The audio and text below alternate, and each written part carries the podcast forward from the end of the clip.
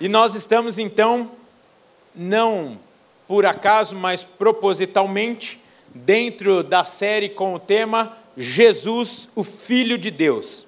E na semana passada nós pensamos no texto de Mateus 16, versículo 16, e iniciamos a série, e hoje iremos pensar no tema Jesus, o verdadeiro pastor. E por isso eu peço para que você abra a sua Bíblia comigo lá no Evangelho segundo João, capítulo 10, o conhecidíssimo texto da palavra de Deus. João, capítulo 10, nós vamos ler dos versículos 1 a 15.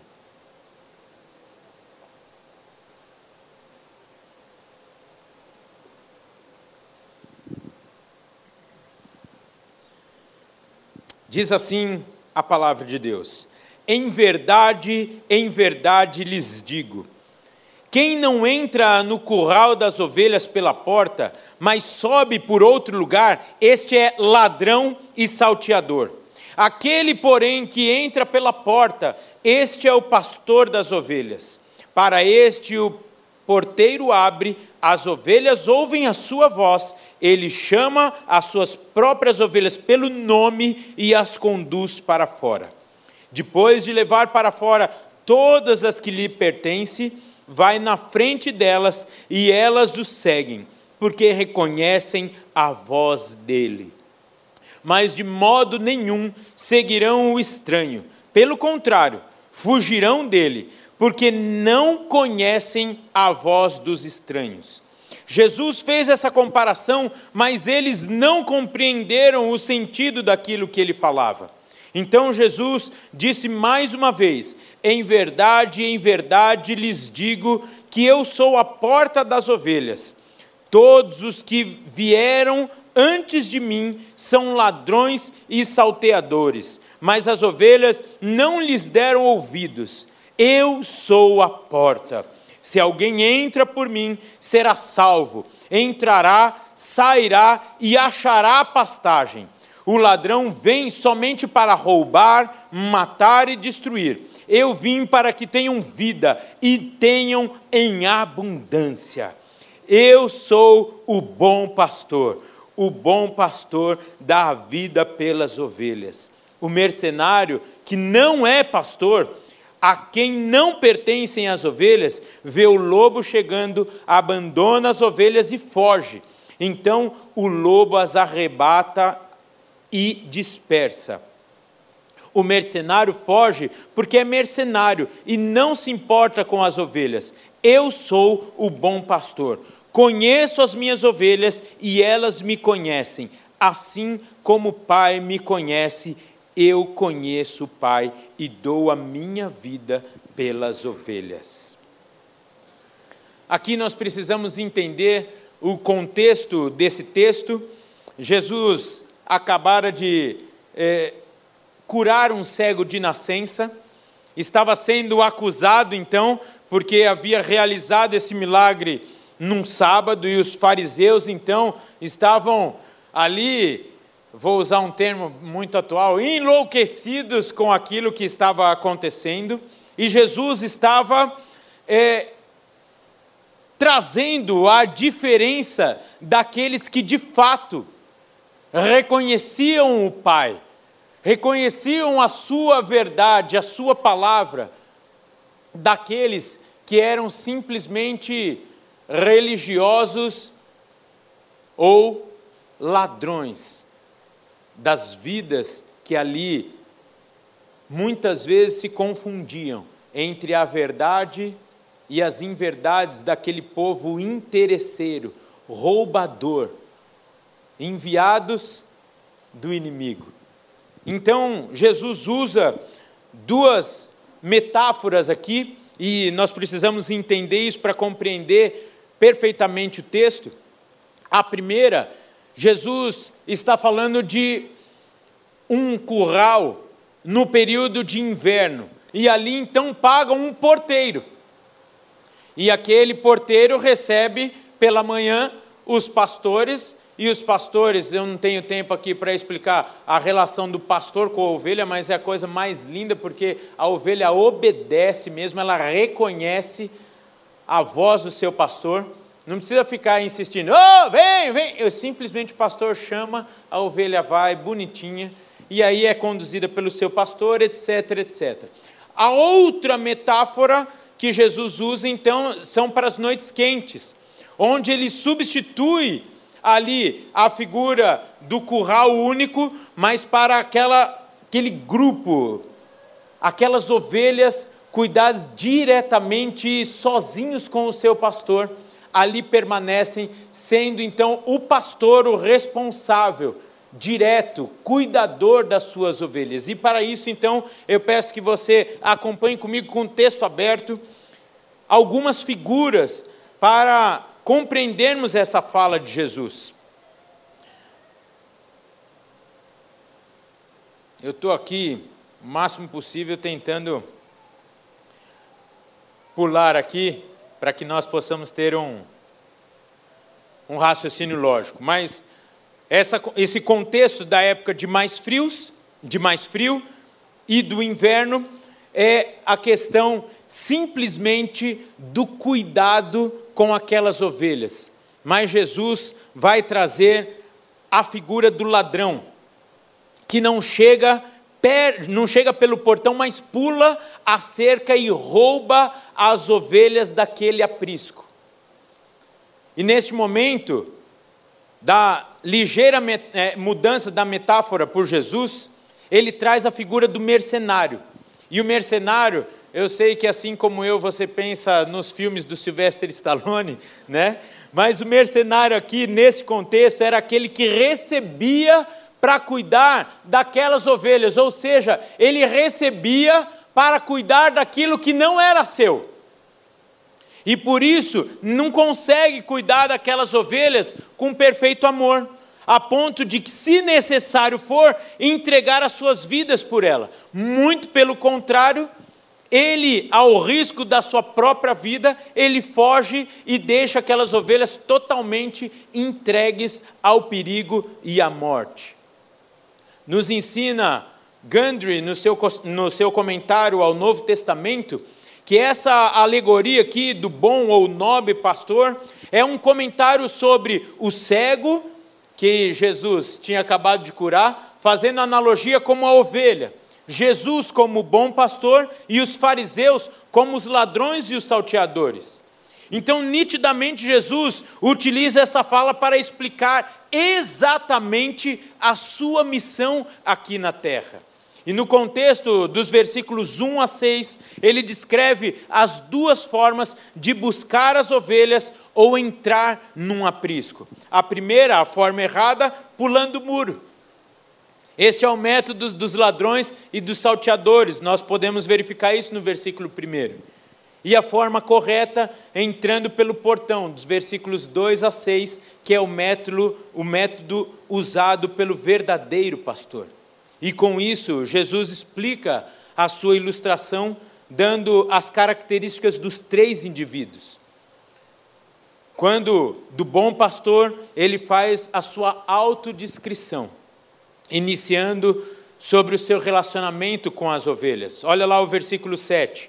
No versículo 7, ele vai dizer que ele é a entrada para a salvação de todas elas.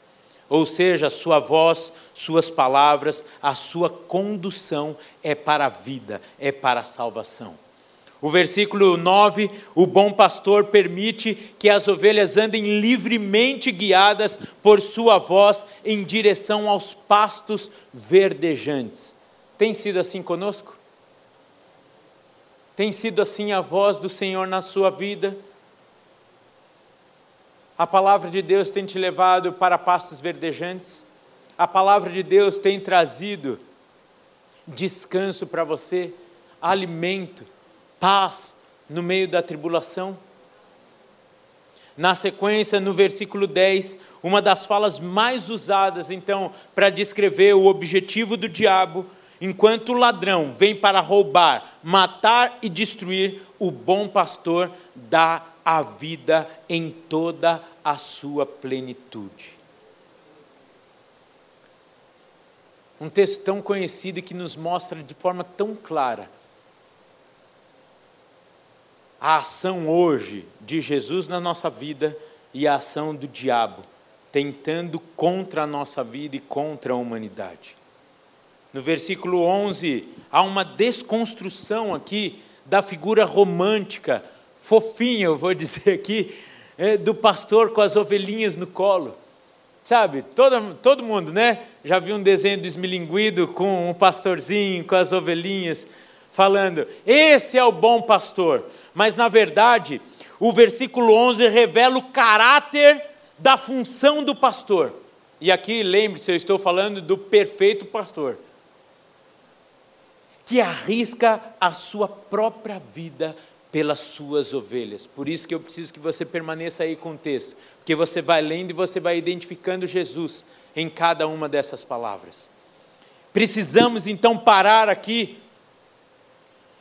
Enquanto vimos essas características dos ladrões, dos salteadores, que têm como propósito roubar, matar e destruir, assim como dos mercenários que abandonam as ovelhas ao qualquer tempo de perigo, o que revela o seu egoísmo, pois ele não se preocupa com as ovelhas, mesmo recebendo por isso, mas ele se preocupa com si mesmo. Quem é o egoísta aqui? Satanás, gente.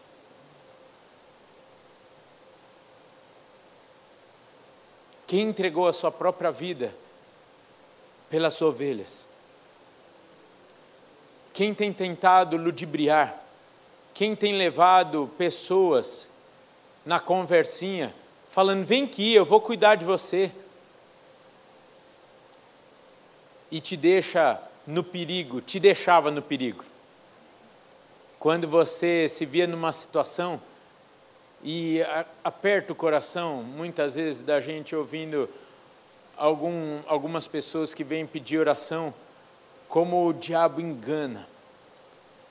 E quantas vezes nós caímos nas suas ciladas. Porque é assim. Muitas vezes ele vem vestido de protetor. E quando ele vê alguma situação que veio ele mesmo para roubar, matar e destruir, sabe aquela frase lá? Ah, tem que escolher qual mãe vai chorar entre a minha e a sua, que chore a sua. Eu, ó, estou saindo fora. Eu não vou perguntar quantos de nós, antes da conversão, não passamos por situações como essa.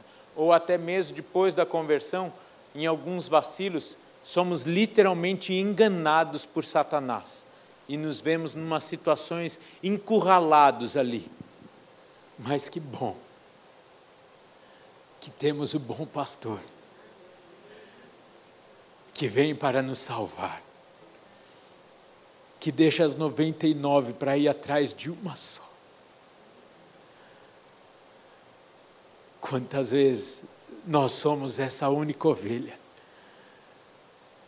E uma palavra de descanso e de esperança nessa tarde é que se você está se sentindo sozinho, o pastor chegou para te buscar nessa tarde e para te levar de novo para o lugar seguro, para a Sua presença, para o seu curral. Oh, gente, que privilégio isso! Que privilégio isso! É incrível como ainda muitos de nós, sabedores de todas essas coisas, estamos negociando com o diabo. Quando eu olho aqui esse quadro, eu, vocês sabem, eu sou meio lerdinho, então eu preciso sempre ler o texto e, e me imaginar na cena. Então eu olho o quadro ali, me coloco na situação, eu vejo Jesus, como celebramos a ceia há pouco, e o pastor Júnior nos trouxe essa consciência. Jesus se entregando, entregando a sua vida por nós, demonstrando todo amor, cuidado e sabe, sem nenhuma acusação, sem peso, mas numa palavra de tamanho alerta. Quando nós pecamos, parece que é a ovelha que o ladrão chama para perto da cerca e vai iludindo, iludindo, iludindo até puxar para o outro lado.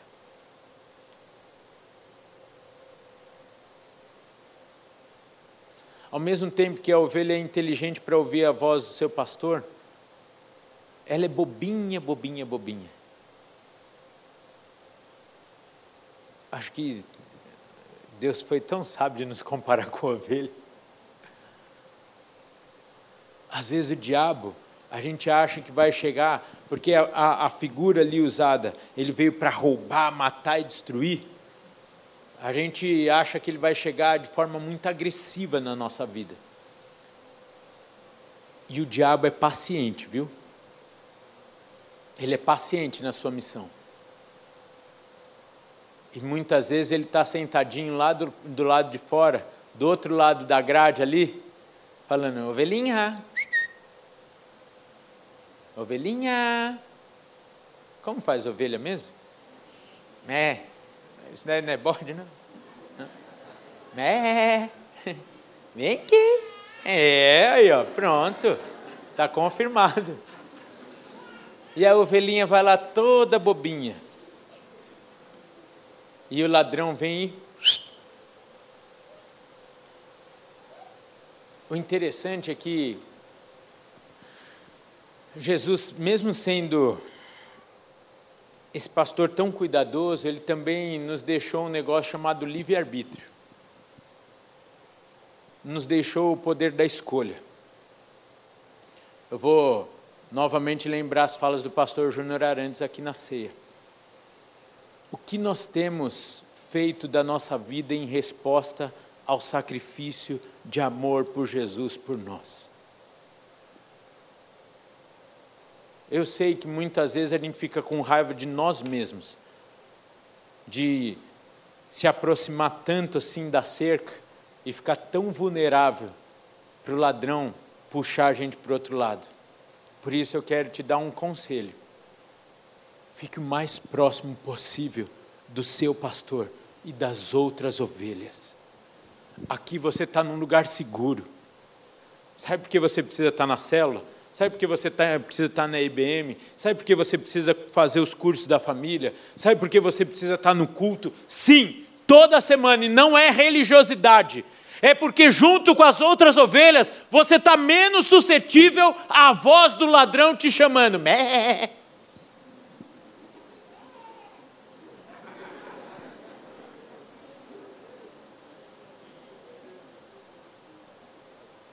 Aí você vai falar, Rafael, eu sou salvo e tenho convicção disso, glória a Deus. Mas o ladrão que rouba a ovelha para o outro lado, ela não deixa de ser ovelha porque foi roubada, ela vai continuar sendo ovelha. E eu te garanto que o bom pastor vai atrás da ovelha lá buscar onde é que ela está, a perdida. Mas ela volta com marcas. Ela volta com ferimentos. Oh, querido, que sejamos um pouco mais atentos. Para eu não ser apelativo aqui e falar amorosos com o Senhor Jesus.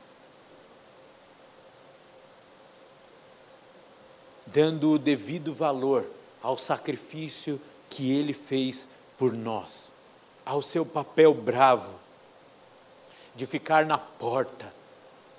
E na porta ele não deixa ninguém entrar não deixa ninguém entrar, porque ele, na segunda metáfora, diz: Eu sou a porta, e quem entrar por mim tem salvação. Mas ele não é um Deus cruel, como o diabo é. Quem já serviu o diabo de verdade aí? Porque tem, tem uns crentes convertidos que contam uns testemunhos para a gente e a gente fala: Uau, você conheceu o diabo mesmo.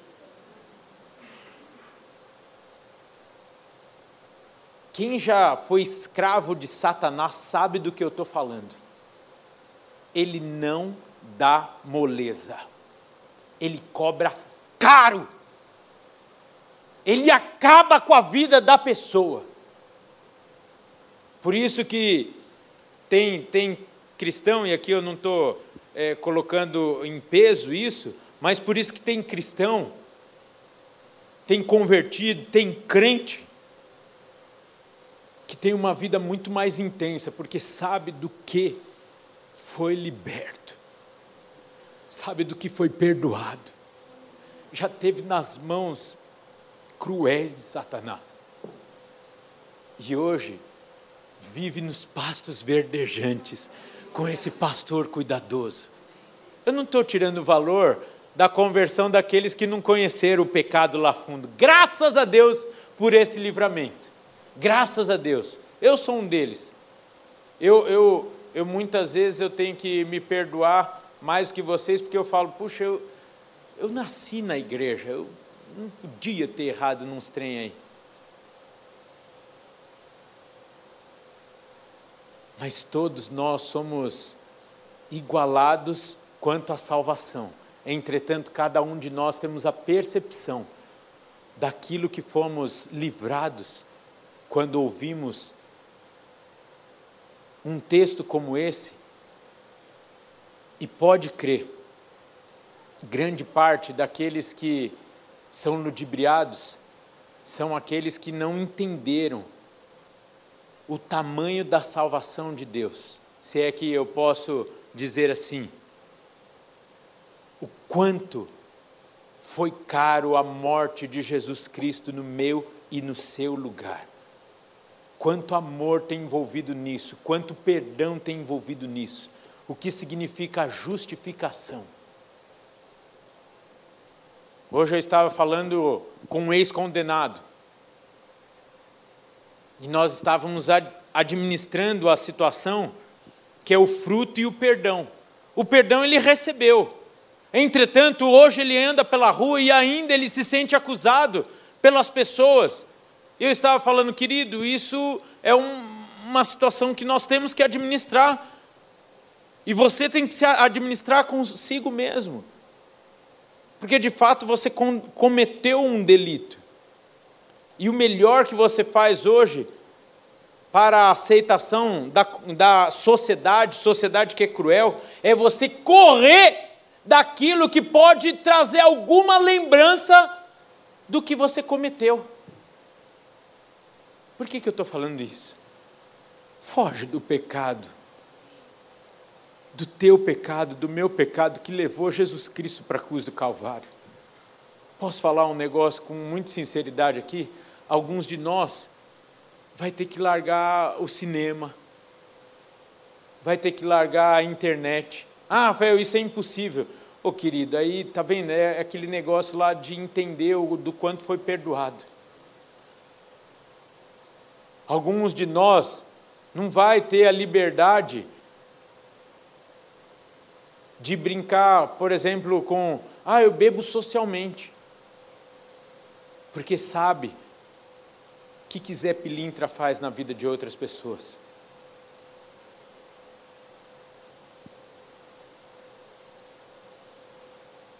Nós precisamos entender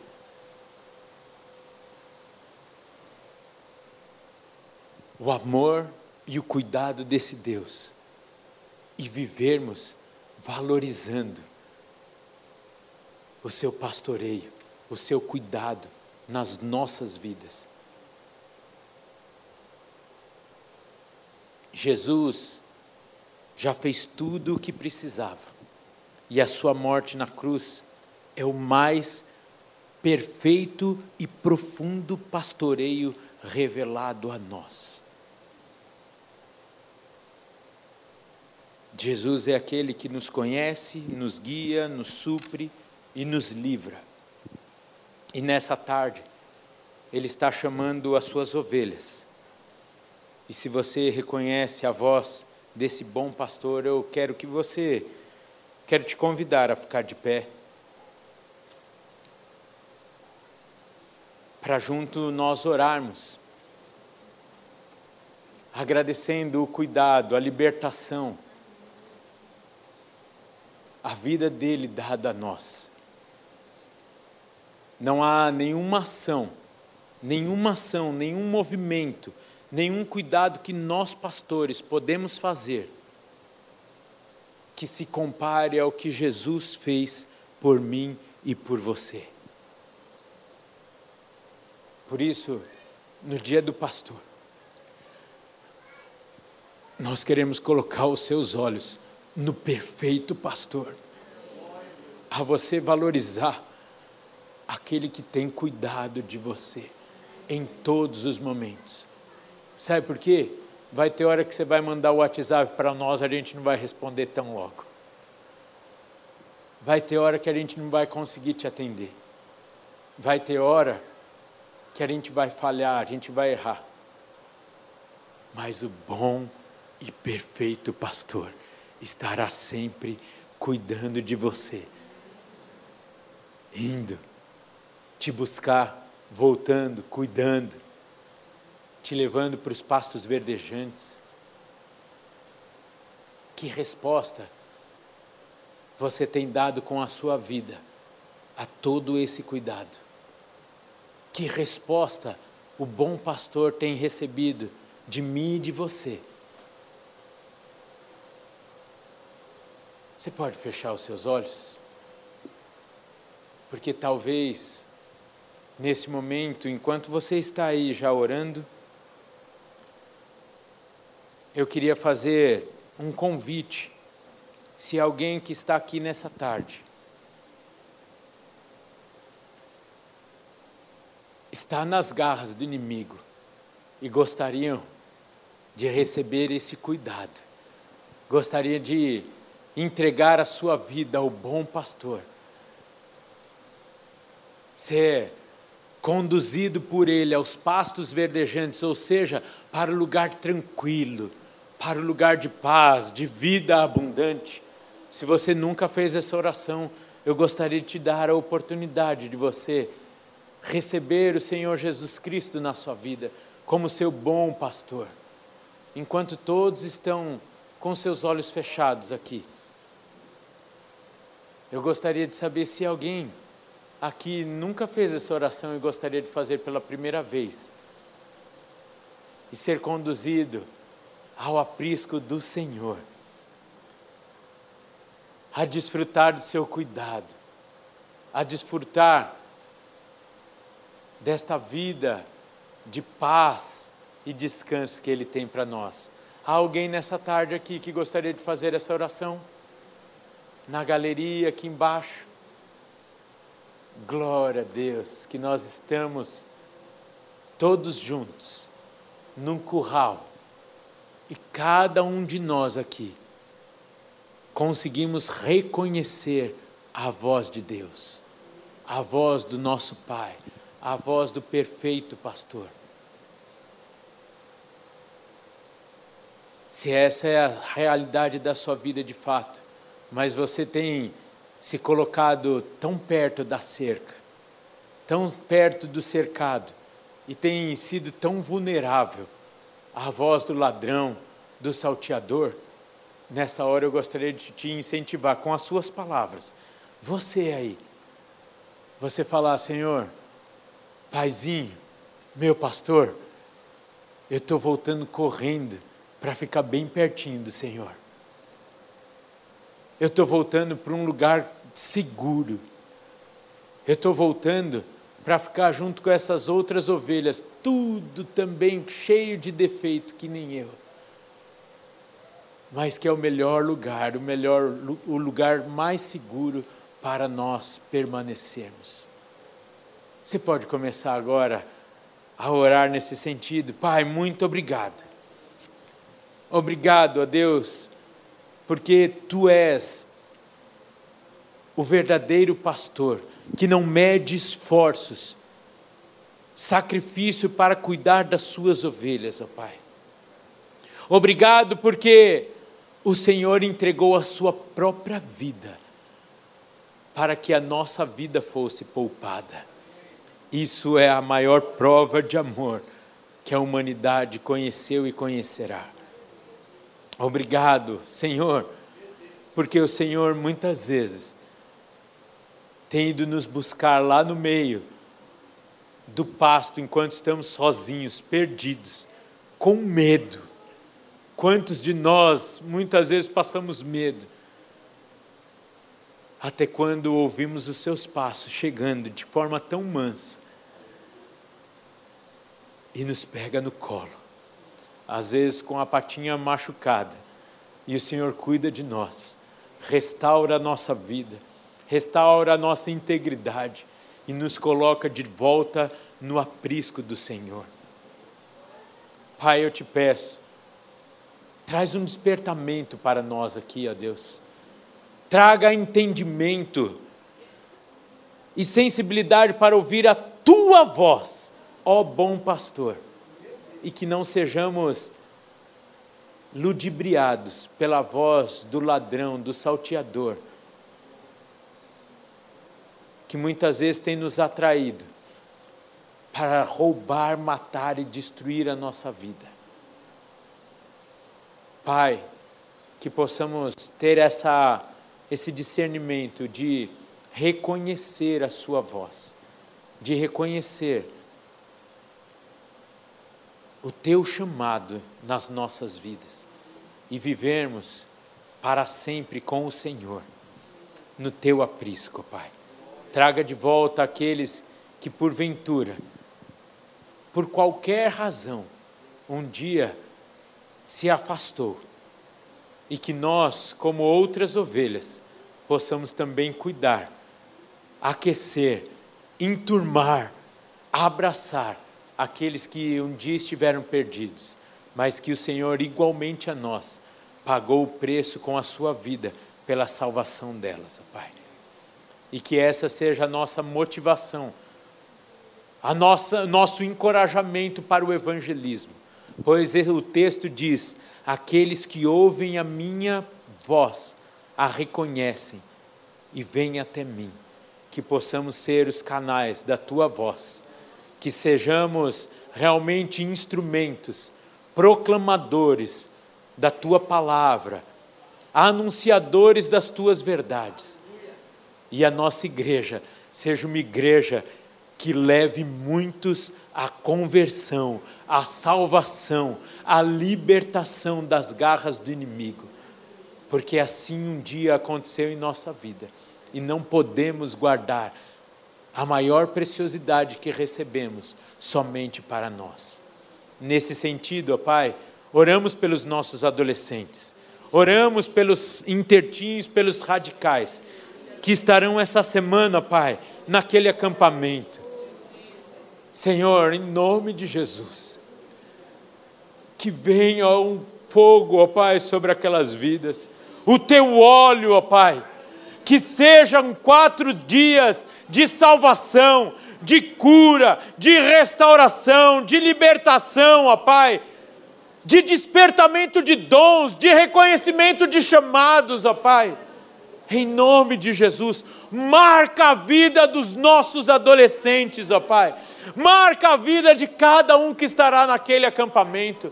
Guarde, ó Deus, a sua vida física de todo e qualquer mal. Guarde-os do Covid, ó Pai. Guarde-os de acidentes. Coloque os teus anjos guardando na ida e na volta. Mas principalmente, ó Deus, que o espírito deles seja transformado, que eles voltem cheios, derrame os seus dons, ó Pai, que ali haja batismo no Espírito Santo, que ali haja, ó Pai, conversão real, que ali haja arrependimento, que ali haja perdão, restauração de relacionamentos, ó Pai, e que nós, como pais, possamos liberá-los para ir, sabendo que o Senhor estará lá com eles, e recebermos também na volta, nós também transformados e ministrados, para darmos continuidade àquilo que o Senhor fará naquele acampamento. Em nome de Jesus. Amém. Amém e amém. Amém. Ô, gente, eu vou ter que pregar de novo semana que vem para eu conseguir falar um pouquinho aqui, que eu falei 10% de forma tão corrida, mas domingo que vem você volta? Então eu vou te chamar para, antes de domingo que vem, voltar amanhã. Amanhã nós vamos fazer uma ação fantástica aqui. Mesmo que você não goste de carro velho que vaze óleo, nós conseguimos o apoio da CET e da Polícia Militar. Nós vamos isolar a faixa da direita ali da Domingos de Moraes e vamos parar um monte de carro velho lá. E aí você vai falar: Eu não gosto de carro velho, mas você gosta de evangelizar? Vem, sabe por quê? Porque vai chamar a atenção da Vila Mariana de quem estiver passando. E nós vamos abordar um por um, dizendo que Jesus Cristo ama a todos que passarem por aquela calçada. Nós vamos colocar uns carros velhos lá vazando óleo na porta para chamar a atenção e a pessoa falar: quem são esses malucos? E vão ver ali, Igreja Batista do Povo. Pode ser que eles não entrem amanhã, mas nós sabemos que um dia o Senhor pode levar a memória deles no dia de socorro, no dia que precisarem de ajuda, vai ser uma sementinha que o Senhor vai falar. Lembra que um dia você passou lá e tinha uns barrigudos lá comendo pizza? A gente vai fazer um, um é, não vai ser food truck. O pastor João não deixou eu falar food truck porque não vai ter o, o, truck, só vai ter o food. Então, o Daniel achou, vai ser food table. Ou seja, então vai ser uma pizza na mesa, nós vamos levantar a, a recursos aqui vendendo pizza para quem não pode do canal, o canal jovem, quem não pode pagar para ir no acampamento. Então, nós vamos ter aqui é, food, é, eu acabei de falar como é que chama? Food table, isso. Isso daí é invenção do Daniel, ele vai patentear. Então, food table, vamos ter uma musiquinha ao vivo tocando aqui bem baixinho para não chegar multa para a administração. Vai ser bom demais, vai ser uma ação evangelística. Então, homem, se você gosta de carro, vem. Se você tem um carro velho, traz, mesmo que no guincho. E se você não gosta de nada, mas sabe que o Senhor te escolheu para fazer a diferença na vida de outras pessoas e também quer se aproximar dessas outras ovelhas, nós te esperamos aqui amanhã às 20 horas em ponto. Amém? Amém. Mulherada, vocês vão liberar os seus maridos? É, umas já liberaram, as outras precisam do tratamento, né? Que o amor de Deus o Pai, a graça de Jesus Cristo Filho, a comunhão e as doces consolações do Espírito Santo de Deus, seja na sua vida, na sua casa, hoje e para todo sempre. Amém. Amém. Deus abençoe, queridos. Vão na paz do Senhor. Uma semana abençoada.